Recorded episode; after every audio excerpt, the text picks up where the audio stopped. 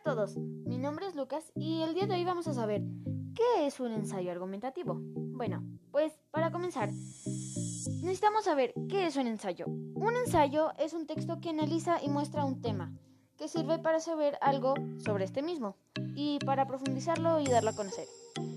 Y ahora, el ensayo argumentativo, como el nombre lo dice, da argumentos para persuadir y mostrar el punto de vista.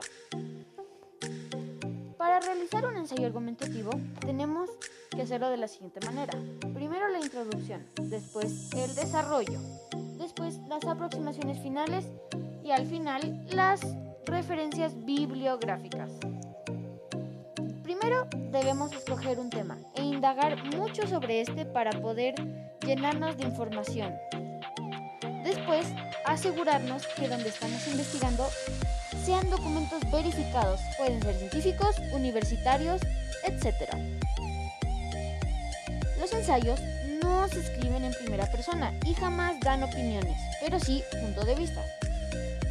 Cuando escojas tu tema, llénate de información, organízate y saca ideas. Esa es una parte muy importante, ya que em, las ideas principales y secundarias son muy importantes.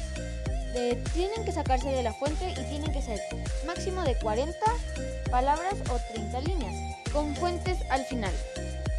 Las ideas secundarias giran en torno a las ideas principales y siempre tratan del mismo tema.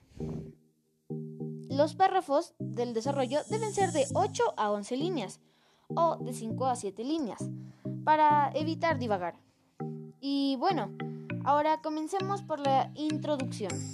La introducción tiene que tener la tesis de la afirmación referente al tema que estamos indagando.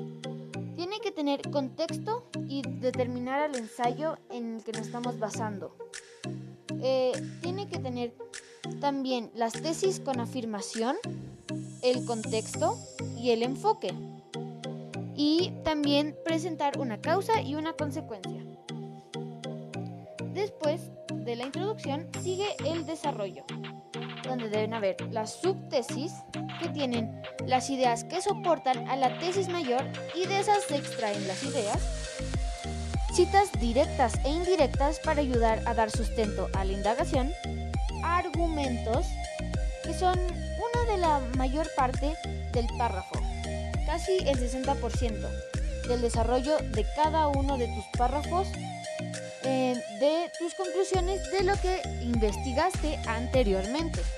Después eh, del desarrollo siguen las aproximaciones finales.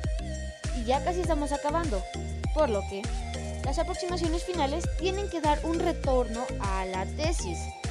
Debes hablar sobre lo que planteaste durante todo el anterior trayecto, todas tus ideas, toda tu información, todo, todo, todo lo que entendiste del tema.